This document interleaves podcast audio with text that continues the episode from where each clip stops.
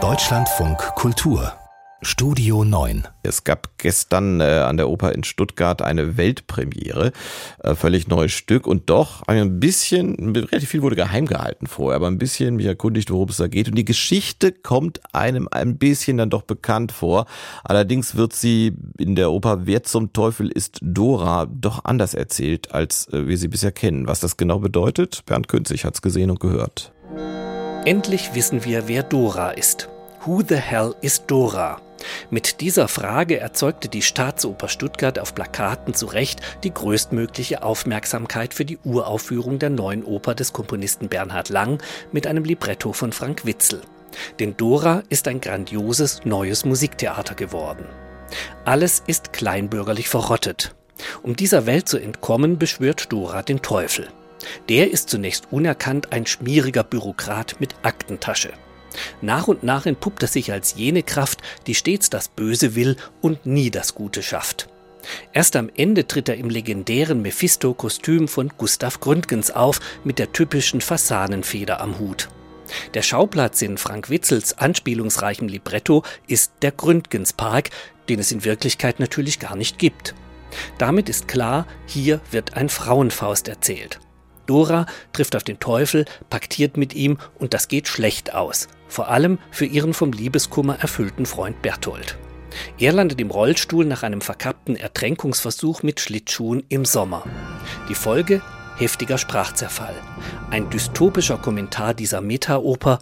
Die Sprache stirbt, die Musik lebt.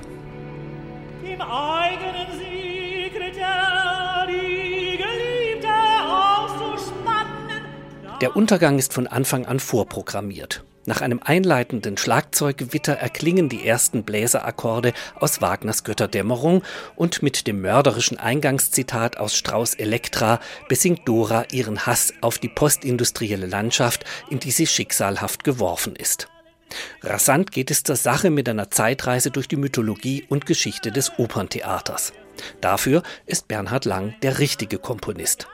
Das elektronisch verstärkte Orchester hat Beat, der Text ist dank der von Rap- und Loop-Technik angeregten Artikulation absolut verständlich. Meisterhaft ist das Spiel der musikalischen Übermalungen. Die Partitur sprüht über in einem Assoziationsspiel musikalischer Collagen durch die Operngeschichte. Das reicht von Gounods Faust und Wagners Ring über Strauß Elektra und Rosenkavalier bis zu Verdis Othello und Schuberts Winterreise, immer passend zu den Textfantasien in Frank Witzels Libretto. Elisabeth Stöppler knüpft mit einer hochmusikalisch choreografierten Inszenierung und einer surrealistischen Bilderwelt an diese Verfahren der Musik an.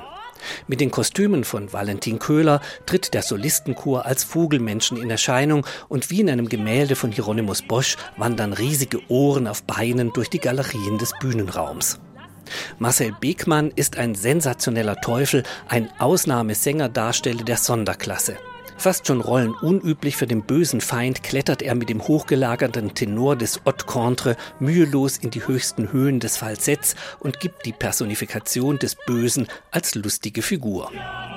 Und dann ist da noch Dora, die Antiheldin, eine Brünnhilde für die Nachmoderne des 21. Jahrhunderts.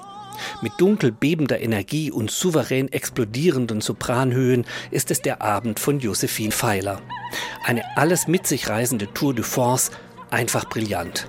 Am Pult des Staatsorchesters hält Elena Schwarz dieses großartige neue Musiktheater mit einem perfekt aufeinander abgestimmten Ensemble und den neuen Vokalsolisten als Solistenchor souverän zusammen.